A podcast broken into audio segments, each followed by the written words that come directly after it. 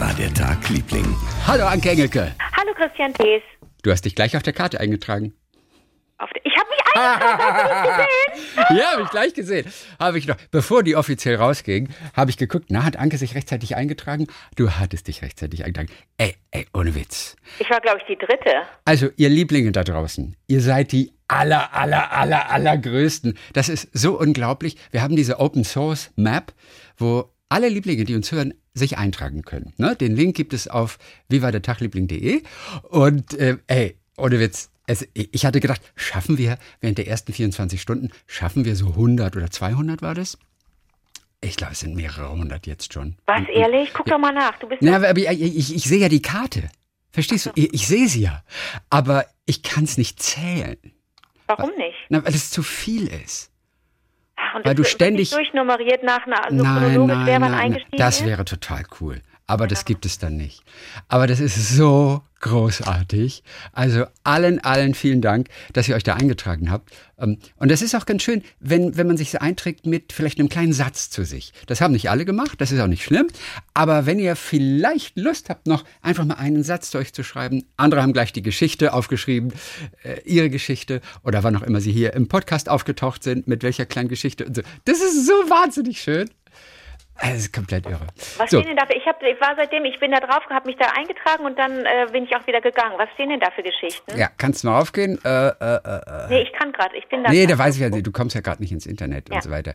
Okay, lass mich kurz mal gucken. Also, wir haben da, also zum Beispiel, Katrin ist in Djibouti. Ich bin nur enttäuscht, dass, dass sich nicht so viele am Bodensee eingetragen haben. Eingetragen haben. Ich liebe den Bodensee ja so. Da haben wir noch nicht so viele Einträge. Und Köln? Aber es ist ja auch erst ein paar Stunden online. Und Köln, Köln, natürlich Köln, Köln? Viel, viele.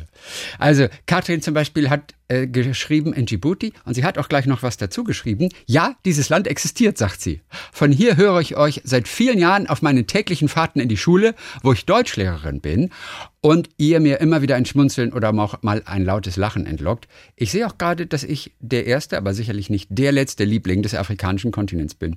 Grüße an alle Lieblinge. Sabine Liebling er hat sich in Neuseeland eingetragen. Ich wohne seit mittlerweile 13 Jahren hier in Neuseeland, Kapiti Coast, höre euch seit dem Covid-19-Lockdown im April 20. Da ich euch manchmal während der Arbeitszeit höre, kennen auch meine Kollegen manche eurer Geschichten. Beatrice ist das. Die Beatrice hat auch noch geschrieben, ich höre euch. Und wo ist sie? Oh nein, ich habe vergessen, woher sie ist. Ich hatte mir das vorhin notiert. Irgendwo aus Deutschland auf jeden Fall. Ich höre euch während meiner Me-Time am Abend in meiner gemütlichen Küche mit einer schönen Tasse Tee. Also Me-Time ist Tea-Time bei ihr, bei Beatrice. Also es ist wirklich wahnsinnig toll. Du, ich sag dir nur, bei den ganzen Lieblingen, da könnte ich mich totstöbern.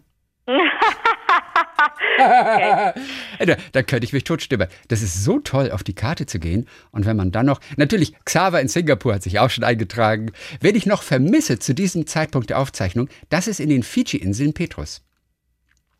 Ja, der hat, der hat äh, noch nicht die Zeit gefunden, wahrscheinlich dafür. Okay. Ja, also gut. Äh, so viel zu unserer Karte, auf die sich alle Lieblinge eintragen können. Den Link findet ihr auf vivadertagliebling.de im Blog. So, ich will dir ganz kurz vorher noch eine kleine Tiny Love Story erzählen. Ja. Ähm, die New York Times hat auch so eine Aktion, so ganz kleine Liebesgeschichten in unter 100 Wörtern.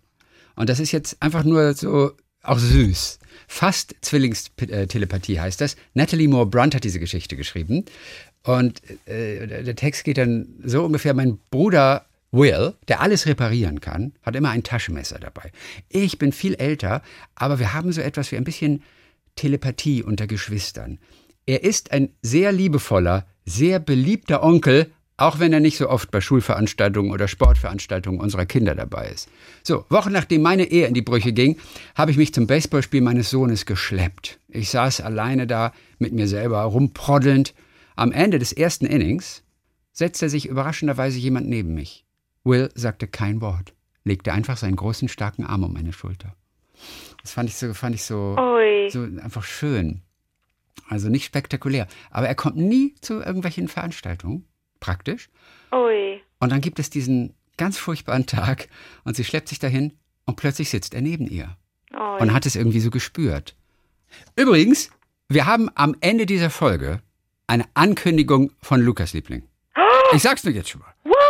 Am Ende dieser Folge eine Ankündigung. Fantastico. Ähm, ich war, ich bin, ich war so dumm und bin am Weiberfastnacht mit der Bahn gefahren in die Stadt. Das mhm. war der mhm. größte Fehler. Ich war die einzige Unkostümierte. Und ich musste vom einen Ende der Stadt ins andere. Du warst wirklich die einzige Unkostümierte. Ich habe das so verdrängt, dadurch, dass ich. ja, ja, ich bin ja so eigentlich gibt es wichtige. Ich weiß, äh, eigentlich, eigentlich kann man das fast nicht machen in diesen Tagen. Aber, ich weiß, es ist ganz ignorant, aber ja, ähm, aber ja, auf der anderen Seite ist es war es war wirklich ich hatte einen Termin und habe das nicht äh, hab nicht dran gedacht und hätte natürlich mit dem Fahrrad fahren sollen, weil die Bahnen alle irgendwann nicht mehr fahren. Die Leute laufen ja über die auf den Straßen und über die Gleise und so und ähm, da, der Tag begann gerade erst, weißt du, und dann und dann stehen die Teenies schon da und haben ihre haben sind alle beladen mit Sixpacks und mit mit Wodka und so und sind so lustig und haben Musik dabei und ich weiß jetzt auch wieder, wie die aktuellen Karnevalssongs heißen und so, aber es ist alles einfach überhaupt nicht meine Welt. Und dann gab es so eine Situation, äh, dass das Durchsagen kam, warum die Bahn stehen, stehen blieb. Und äh, wir haben das, man konnte das nicht hören, weil die Musik so laut war. Jemand hatte eine, eine Boombox dabei, die Musik war so dermaßen laut. Und dann äh, ist das Schönste passiert überhaupt, das ist auch wie eine kleine Liebesgeschichte, dass der Fahr, ist das der Schaffner oder ist das der Fahrer? Der Straßenbahnfahrer, ne? Würde ich sagen, das, ja. Der der Straßenbahnfahrer, dass der ähm, dringend was loswerden musste. Ich saß ganz vorne und merkte, dass der, dass der uns informieren wollte, dass wir jetzt äh, nicht mehr über der Erde fahren, sondern ausnahmsweise unter der Erde und dass dann auch Endstation gleich ist, wir bitte aussteigen und auf die nächste Bahn warten und so weiter. Und dann gab es einen ganz magischen Moment. Der hat es mehrmals äh, äh, versucht, was zu sagen, und dann kam wieder ein neuer Song. Und es war ganz, ganz offensichtlich, dass er den Song kannte und gewartet hat, bis der Song zu Ende ist und dann seine Chance gesehen hat und in die Pause rein. ah, das ist witzig. Der hat nach vorne, der hat das natürlich alles gehört, was da hinten los war bei ihm in der Bahn. Ne? Welcher Song war das? Ähm, das war, welcher Song das genau war, das ja. war, glaube ich, äh, Dir dein Herz, na, na, na, na, das ist kein neuer. Da, di, da, ba, ba, da, da, da, da, da, ba, di, da, da, ba, di, da, da, da, di, da, da, die Höhner, da geht es um ein, ein, da geht es um, gib mir dein Herz, schenk mir dein Herz oder so, da geht es um diese vielen Schlösser bei uns an der Eisenbahnbrücke, ähm, da, ne, schenk mir dein Herz, äh, äh, und ich schenke dir den Schlüssel zu meinem Herzen und so im Übertragenen ja, ja, gemeint, ja, komm, wir hängen so ein Schloss an diese, so, so, ein, so ein doofes Schloss da an die, an die Brücke, bis sie irgendwann mal zusammenkracht und die, und die, die paar Fische, die es da gibt im Rhein, die kriegen ja hundertmal am Tag so einen Schlüssel auf den Kopf. Ne? Man hängt ja da sein Schloss dran, schließt ab und dann schmeißt man den Schlüssel innen rein. Das ist doch nicht in Ordnung. Die aber wenigstens so ganz langsam sinken, glaube ich. Also das, da, da kriegt jetzt kein Fisch Gehirnerschütterung davon oder so. Ja, aber es ist, es ist so in deren Alltag. Die denken, äh, das ist normal, ist, dass, dass es Schlüssel regnet. Und meine andere schöne kleine Bahngeschichte war folgende. Ein paar Tage zuvor bin ich ebenfalls in die Stadt gefahren mit der Bahn und habe, bin ins Kino gegangen und da waren wirklich nur sechs Leutchen im Kino, aber wir müssen da jetzt durch. Und ähm, da äh, äh, saßen äh, vier Jugendliche, so schräg gegenüber, zwei Jungs, zwei Mädchen, die Mädchen total aufgetakelt, so 13-, 14-Jährige, tipptopp geschminkt. Da kannst du wirklich hingehen und sagen, sag mir einfach, wie das geht, zeig mir, wie das geht. Ich möchte das jetzt mal lernen. Mhm. Du siehst Hammer aus. Du siehst zwar aus wie 40, aber du siehst Hammer aus. Also richtig toll. Die eine hatte auch schon was an den Lippen machen lassen und deswegen wollte sie keine Maske tragen. Und die zwei halbstarken Typen, die mit den beiden Mädels unterwegs waren, die, die waren alle so horny, die waren horny as hell. Du konntest dir jetzt gar nicht vorstellen, wie die, die wären am liebsten übereinander hergefallen. Und man hat dann so richtig gespürt, man stört. Wenn man, entschuldige bitte, dass ich in der gleichen Bahn fahre wie ihr. Ihr wollt einfach rammeln und wir stören.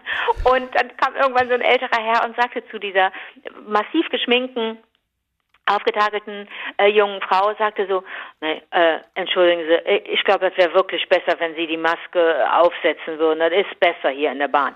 Und dann drehte sie sich um und sie war schon auf 180, weil die, wie gesagt, ja ein anderes Thema hatte. Ey, was soll das? Ich setze sie nicht auf. Die macht mir ganz, nee, es geht nicht.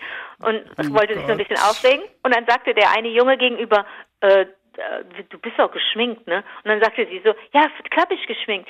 Aber was ist das? Was hast du denn da im Gesicht? Und dann sagte sie so ganz süß, äh, Make-up, Puder. Und dann sagte er, äh, echt? Sieht aus wie Mehl. und dann kam der Mann nochmal, dann oh kam Gott, der ältere Mann nochmal und sagte, können Sie jetzt bitte nicht die Maske aufsetzen, das wäre wirklich besser. Und dann drehte sie sich um, und jetzt musst du mir helfen, weil ich ihr gerne geholfen hätte, aber mir das Wort nicht einfiel. Dann drehte sie sich um und sagte, ah, jetzt, äh, was soll das denn? Ich setze sie nicht auf, ja? Und Sie dürfen überhaupt nicht mit mir reden. Sie haben überhaupt keinen Redebedarf. Chrissy, welches Wort hat sie gesucht?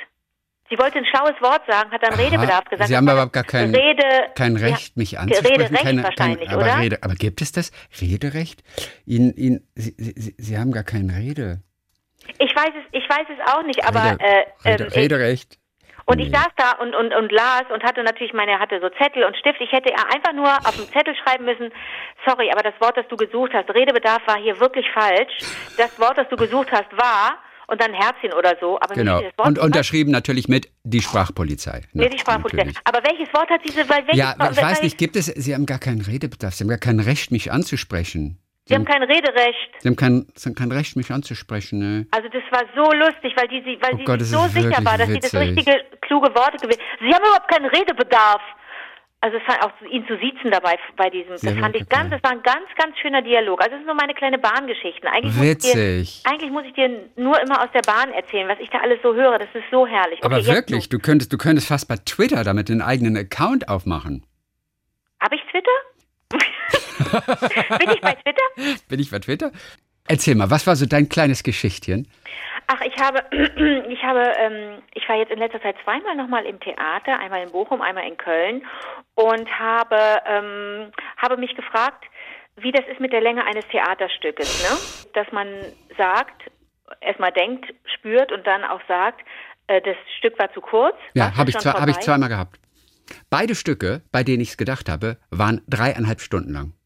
Und du hast gesagt, das Ich könnte jetzt bei- ewig so weitergehen? Mhm, hab bei beiden gedacht, ist mir zu kurz. Denke ich oft bei Wagner, witzigerweise. Fünfeinhalb Stunden Wagner-Oper. Also Ja. inklusive der Pausen. Ja. Manchmal denke ich, könnte noch, also man ist am Ende schon auch erschöpft, so ist es nicht. Aber manchmal denke ich, oh, ich könnte jetzt noch weiterhören. Aber bei diesen Theaterstücken, Engel in Amerika, Angels in America, da sind sogar zweimal dreieinhalb Stunden. Stimmt, hätte das ich ewig, hätte, hätte ich ewig gucken Mhm. können. Okay, gut. Ja. Mhm. Naja, und dann habe ich ein bisschen recherchiert, äh, weil ich in einem Interview ähm, mal gehört habe, dass ich gefunden habe, dass der, der, dass der tolle Autor und Regisseur René Polish gegeben hat, dass er wiederum äh, des häufigeren schon Angst hatte früher, dass seine Stücke zu kurz sind. Die sind ja ganz kompakt. Das geht rucki zucki. Da wird unglaublich viel geredet, unglaublich viel verhandelt. Da ist ganz viel Nonsens dabei, aber ganz viel Großes. Also es ist alles wahnsinnig äh, lyrisch und dann aber so im Hier und Jetzt und dann und dann also ich habe tolle Sachen schon gesehen von ihm. Ich habe dir glaube ich wirklich mal auch im Liebling erzählt vom von Holy Motor, wo ein äh, Holy Motor, wo ein What? Holy what? Holy Motor? Holy Motor, ja. Holy, Das hat so ein Motor wie ja, in das- Motorhead? Being, ja, being a holy motor. Motorhead, Aber- remember me, my Motorhead. Du weißt, dass ich zweimal in Motorhead-Konzerten war früher, oder? Ja, ich weiß. Und ich glaube, auch seitdem hörst du nicht mehr so gut. Motorhead, remember me, my Motorhead, alright. Standst du vorne oder in der Mitte oder hinten? Mitte. Okay, war es sehr laut? Ja, Schon, ne? ja, es war laut. Vor allem Große Halle, kleine Halle. äh, große Halle. Ich war auch ein bisschen, also nicht verängstigt, aber ich hatte Respekt. Ich war ja relativ jung noch. Hm. Ich hatte Respekt, weil die kamen alle so wie die Tiere aus allen Richtungen. Ich glaube, das war Ernst Merkhalle Hamburg oder so ein Konzert. Wie Und die sie kamen? Kamen, die- die- na die Fans, die Fans natürlich alle auch mit ihren Lederklamotten oder oder also alles auch so wilde Typen gewesen damals und alle ganz friedlich, alles ganz super. Aber die kommen natürlich singend und gröhlend schon in Richtung Konzerthalle an, so aus allen Richtungen und wenn ich so als kleiner Butcher dazwischen und ich fand das schon irgendwie beeindruckend. Also das war, aber es war alles friedlich, war alles cool. Ja, Und aber du kamst, du kamst mit, deinem, mit, deinem, mit deinem blauen Niki und der Capri-Sonne, oder? Nee, ich hatte eine coole Jeansjacke auch, wo, glaube ich, sogar so mit, mit Filzstift Motorhead drauf gemalt Du bist wurde. ja frech. Ja, ja, Status Quo, Motorhead hatte ich so eine Jacke, Ja. äh, die war richtig mit den Motiven der Plattenalben teilweise bemalt. Von mir, bei Status Quo zum Beispiel, da hat mir jemand Geld angeboten, wenn ich ihm die Hose überlasse. Auf die Hose hatte ich so von Whatever You Want oder What You're Proposing, da ist so diese Rakete, die nach oben geschossen wird und parallel, wirklich parallel zur Rakete geht ein Taucher oder ein Klippenspringer von oben runter ins Wasser. Das war das Plattencover von Just Ah, du bist so Suppose naiv, oder so. Christi. Das war ein Perverser, der wollte dich in Unterhose sehen.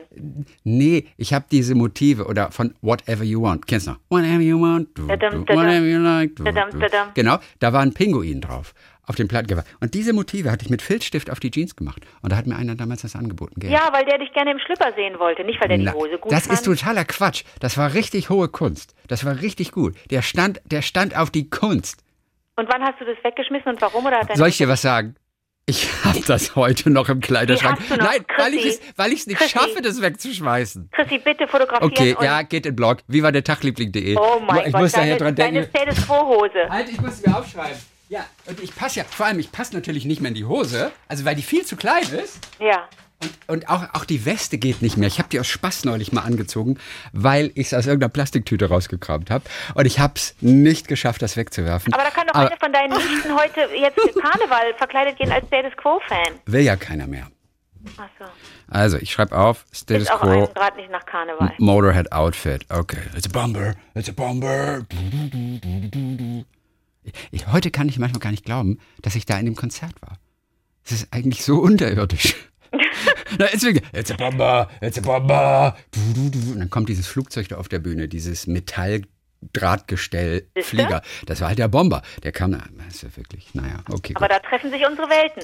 René Polisch. So, und dann habe ich in einem Interview ihn erlebt, wie er äh, wiederum sagt, er habe, als er a- als er anfing mit seinen Stücken, ich weiß nicht, ob es heute noch so ist, wirklich oft Schiss gehabt, dass seine Stücke nicht lang genug sind, weil sie so die Ein-Stunden-Marke selten wirklich kratzten. Mhm. Kann auch unbefriedigend sein. Eine Stunde. Kann es. Kann, Aber wenn kann. das so viel Text ist und wenn da so bla bla bla, da, da, da, das wird, da wird gerattert wie verrückt. Das ist, oh, das ist unglaublich. Also, oh, das ist wirklich unglaublich und und und deswegen, ich glaube, ich habe dir davon erzählt. Bei mir klingelt gerade was, weil ich dir auch erzählt habe, wie wichtig es ist, dass man ähm, eine Soufflöse, einen Souffleur hat und bei René Polish werden die auch eingebunden ins Stück. Es wird ständig mit denen auch kommuniziert. Wo bin ich jetzt? Was was kommt jetzt? Was kommt jetzt?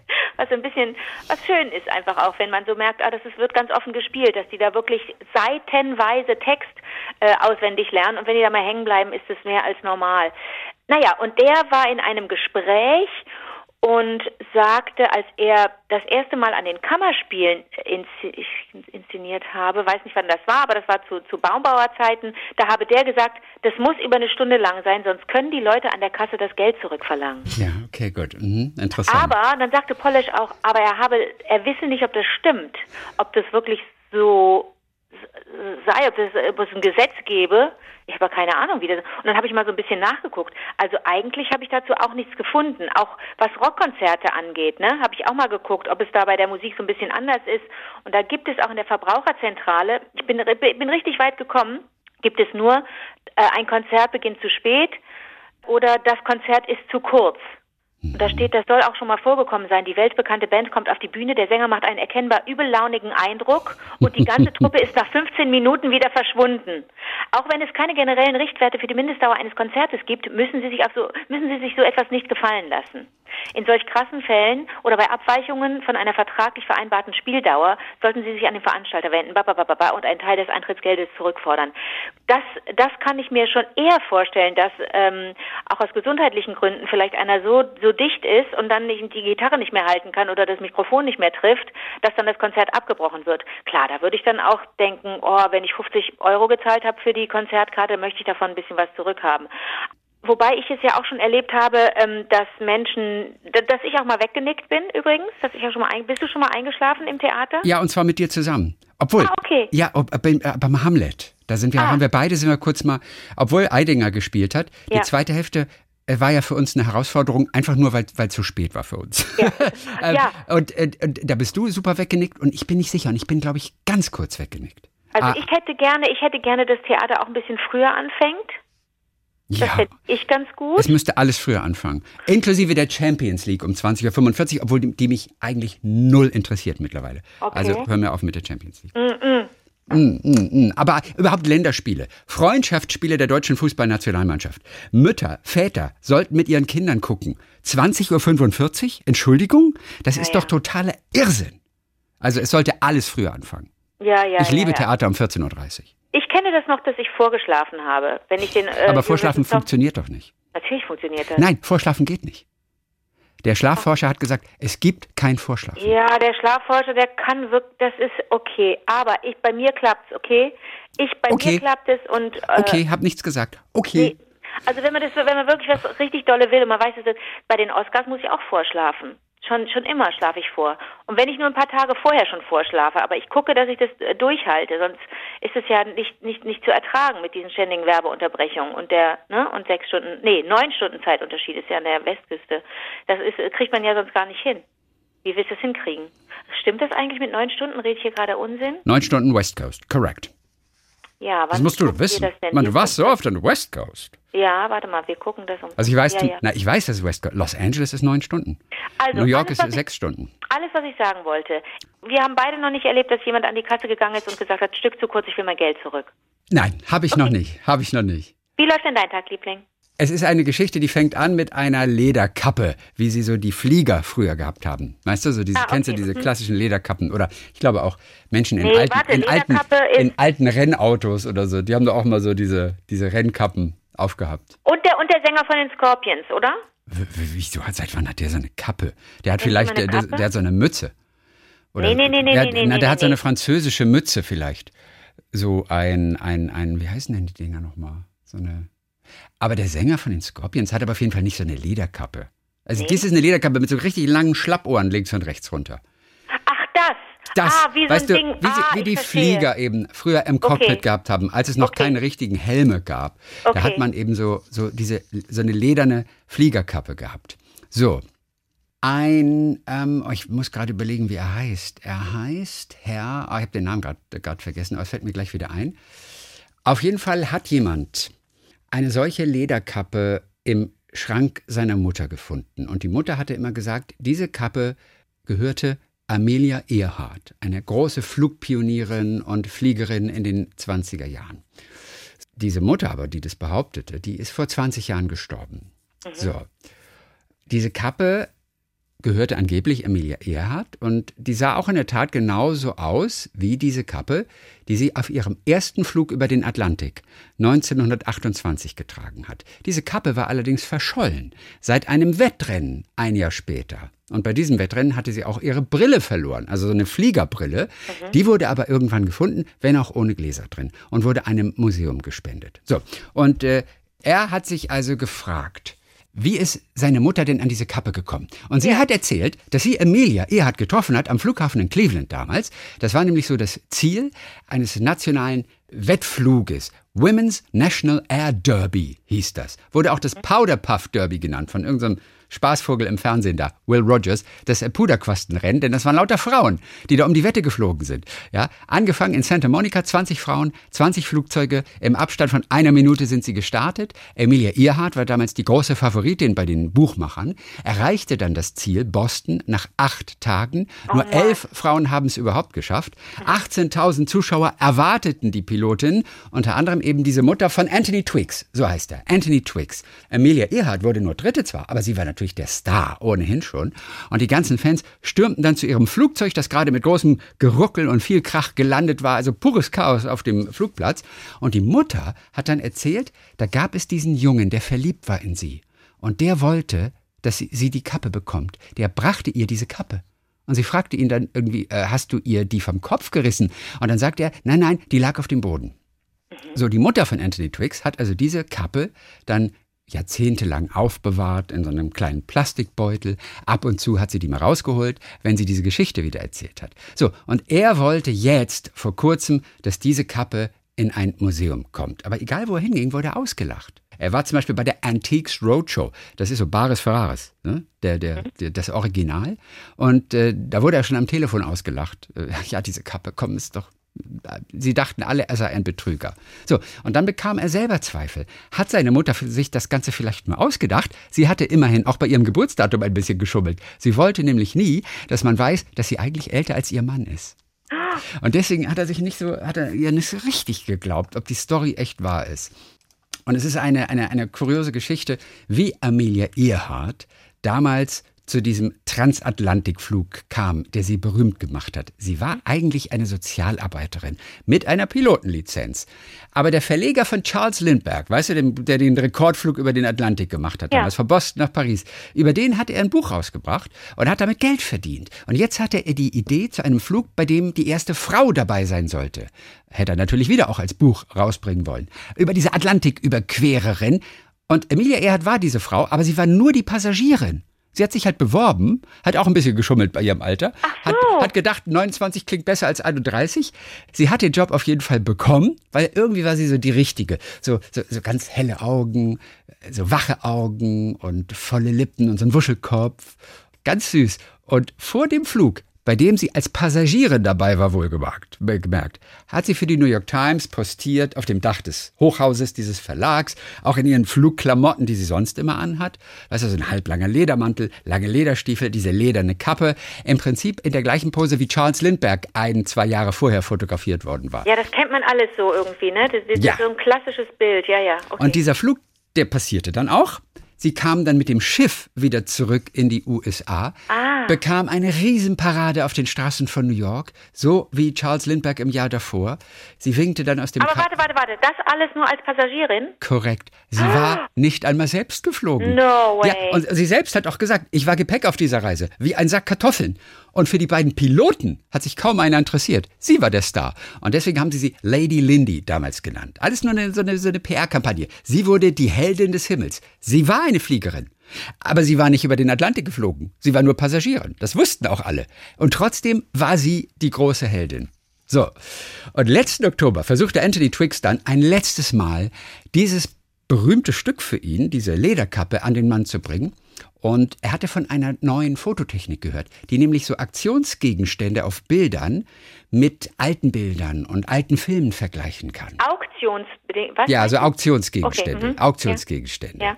Und man hat eben mit derartigen Beweisen auch schon unglaubliche Summen erzielt. Für ein Baseballshirt zum Beispiel von, ich glaube, Lou Gehrig war das von den New York Yankees, als man dann wirklich nachweisen konnte, es war dieses Shirt, das er genau bei diesem Spiel oder bei dieser Meisterschaft getragen hat. Da, weiß ich, gab es, glaube ich, zweieinhalb Millionen Dollar gab es für dieses eine Shirt aufgrund dieses Nachweises. Und er selber hat es dann ausprobiert, hat es verglichen und war verblüfft.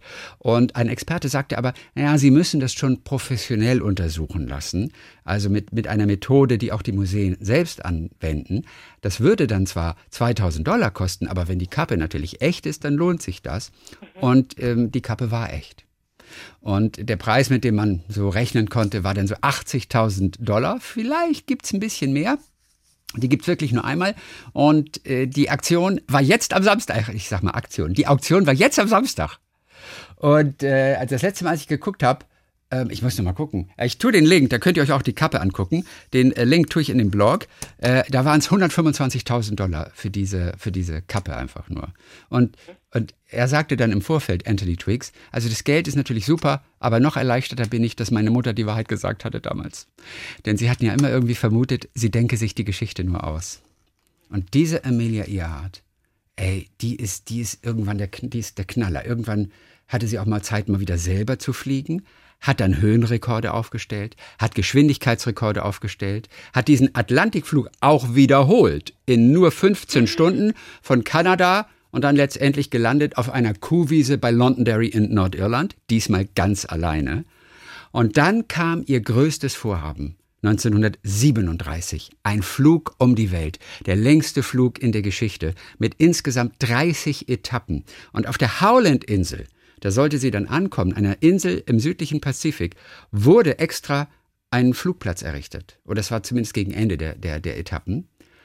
Äh, sie hat eine neue Maschine, hat sie sich gekauft ja, knapp zwölf Meter lang. Anstelle der Passagiersitze hat man Tanks in den Flugzeugbauch gebaut, damit da 4900 Liter brandgefährliches Flugbenzin Platz haben. Sie ist dann irgendwie zwischen acht und 13 Stunden am Tag geflogen, immer eingefercht zwischen diesen Treibstofftanks.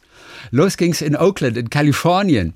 Und sie musste, ich meine, wenn man sich das mal vorstellt, sie musste zwei, drei Kilometer Anlauf nehmen um dann mit diesem massigen Flugzeug abzuheben. Warte, warte, du, du brauchst eine, eine, gerade Strecke von ja, zwei oder drei Kilometern. Genau, brauchte sie, um abzuheben. Und sie, äh, sie, hat dann die ganze Zeit übelste Abgase eingeatmet. Der Motor war höllisch laut. Ja, Man ja. konnte sich kaum verständigen. Sie hatte nämlich noch einen Navigator dabei. Das war Fred. Ja, und wenn sie etwas sagen wollten zueinander da oben, dann haben sie Zettelchen an eine Drahtleine an der Decke angehängt und dann so rübergezogen zu dem anderen. Nur so konnten sie sich verständigen. Und der Haken an dieser ganzen Route war, diese Pazifiküberquerung, die längste und wirklich äh, äh, schwierigste der Rundetappen, die lag ganz am Ende des Fluges. Wenn also sowohl Mensch als auch Material schon müde sind. Und mhm. dann kam diese winzige Howland-Insel, die ist nur dreieinhalb Kilometer lang, ein Kilometer breit, sie wird bezeichnet als ein Sandkorn im Pazifischen Ozean, das sie ohne modernes Radar damals alleine durch den Blick in die Sterne und aus dem Fenster finden mussten. Und äh, man hatte dann irgendwann Funkkontakt. Und in der Nähe wartete schon ein Kutter der US-Küstenwache, der sie per Funk auf den letzten Metern lotsen sollte. Aber irgendwie verfehlte man sich. Man wusste, sie ist irgendwo in der Nähe. Aber sie hat dann diese Insel nicht gefunden. Und der Sprit hat nur noch für eine halbe Stunde gereicht, hieß es dann ah. irgendwann. Dann brach die Verbindung ab. Und dann war nie wieder etwas von ihr zu hören. Und Historiker und Hobbyforscher haben immer wieder nach ihr oder der Maschine gesucht, ganze Expeditionen unternommen, aber nie hat irgendeiner etwas gefunden. Und bei einer anderen Notwasserung einer ähnlichen Maschine, da stellte sich dann das raus, dass das Flugzeug, weil die Triebwerke also wahnsinnig schwer waren, maximal zehn Minuten schwimmfähig war. Also vermutlich befindet es sich irgendwo unten in 5000 Meter Tiefe dort in der Umgebung der Howland-Inseln. Und da gibt es aber noch eine Menge andere Theorien. Ja, äh, die sind, haben es doch geschafft und haben sich auf einer Insel versteckt und wurden von japanischen Truppen gefangen genommen. Ja? ja Oder ja. es gab auch noch irgendwelche Hilferufe in den Tagen danach. Die sind da irgendwie aufgetaucht, aber man konnte sie nie genau ihr zuordnen. Und es wurde dann eine Empfangsantenne im Prinzip von ihrer Maschine auf einer Insel gefunden. Und 1940, da fand man auf einer anderen Insel einen Damenschuh, eine leere Sextantenkiste, eine Flasche von einem französischen Likör, den sie gerne getrunken hat. Oder 2007 fand man auch wieder Reste eines Damenschuhs aus den 30er Jahren mit der Marke Cat's Paw, äh, die sie auch getragen hat immer. Und man fand einen Männerschuhabsatz und auch einen Reißverschluss der von der Fliegerjacke hätte stammen können, oder den Spiegel einer Puderdose, mehrere Knöpfe, Werkzeuge und so weiter und so fort. Dinge, die von einem Flugzeug stammen könnten. Selbst 2010 Überleg mal, so viele Jahre danach hat man noch so altes Make-up und, und, Glasflaschen gefunden. Aber so ganz sicher konnte man dann doch nicht sein. Und diese Sextantenkiste, die konnte einem anderen Schiff zugeordnet werden, das irgendwann mal da auf Grund gesunken ist oder unterge ah, nee, stationiert war, war glaube ich einfach nur. Okay. Also insofern, es bleibt bis heute ein komplettes Rätsel, wo ist Emilia Earhart verschwunden? Es ist eine irre Geschichte, oder? Ja, aber, ja, aber was für eine Type, was für eine tolle Biografie von dieser Frau. Hammer. So, das war jetzt ein bisschen lang. Das war jetzt ein bisschen lang, aber ich fand es echt spannend irgendwie mit, mit Amelia Earhart. Ne, und, äh, und alles fing mit dieser Lederkappe an, die jetzt am Wochenende dann versteigert wurde. So, das war's für heute. Wir haben noch eine Ankündigung von Lukas Liebling. Ja. Ab morgen Dienstag, 1.3. Gibt es die Folgen, zumindest die ersten Folgen oder alle Folgen? Ich muss gerade mal gucken, was er geschrieben hat. Wir wollten mit ihm telefonieren, aber er hatte keine Zeit. Er ist halt beschäftigt, ne? hat, nicht ja. immer, hat nicht immer Zeit für uns. Nee, du kannst gerne verkündigen, dass es Dienstag, 1.3. losgeht. Also da, da, kommen die 2009er Folgen. Wir haben auf vivadertagliebling.de weil die Lieblinge das alle zusammengetragen haben, diese ganzen Folgen. 2007 und 2008, die beiden Jahrgänge. Mhm. Und Lukas hat jetzt 2009 bearbeitet, hat das alles neu beschriftet. Weil ich immer unterschiedlich beschriftet hatte damals so ein bisschen. Ich war da nicht so ganz konsequent irgendwie. aber es ist lange her. Ich wusste ja nicht, Nein, dass das irgendwann mal gebraucht weil wird. Weil du ja nie gedacht hast, dass das irgendwann irgendjemand mal interessiert Eben, wird. Ne? Dass die ja, überhaupt noch existieren. Ja. Und ja, und Lukas legt also los mit den Folgen des Jahres 2009. Morgen Dienstag solltet ihr uns gleich jetzt schon am Montag hören. Ähm, 1.3 cool, ne? Yeah. So, dann hören wir uns am Donnerstag wieder. Ich bin total aufgeregt schon, denn wir haben wieder ein paar ganz fantastische Hörererektionen. Oh Mann. Bis dann, Fred. Bis dann, Emilia.